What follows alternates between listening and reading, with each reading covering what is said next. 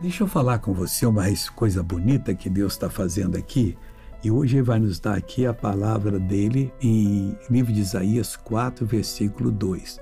Ele está falando do renovo da casa de Davi, que é o Senhor Jesus, que viria para dar solução aos problemas de Israel e da humanidade. E dá.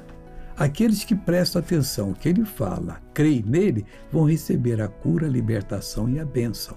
Ele diz assim: naquele dia o renovo do Senhor será cheio de beleza e de glória. Meu irmão, é isso que diz a palavra do Senhor Deus. Beleza significa ali poder para operar, glória, força que ninguém vence de jeito nenhum. E o fruto da terra do Evangelho, excelente e formoso para os que escaparem de Israel. Quer dizer, saíram, foram embora, mas se voltar agora, Deus abençoa. Que coisa linda, né? Eu agora quero orar por você. Pai, eu oro por essa pessoa, eu intercedo e eu vou usar o teu poder para abençoá-la.